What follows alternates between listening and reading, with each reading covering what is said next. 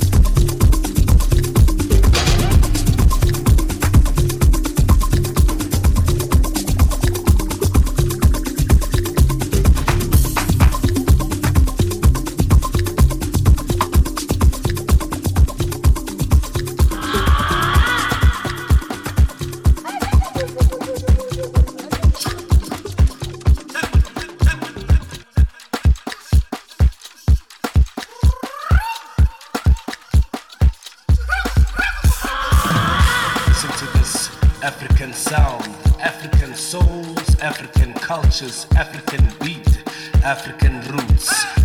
Those are the aspects that make what we call today Africa, our land.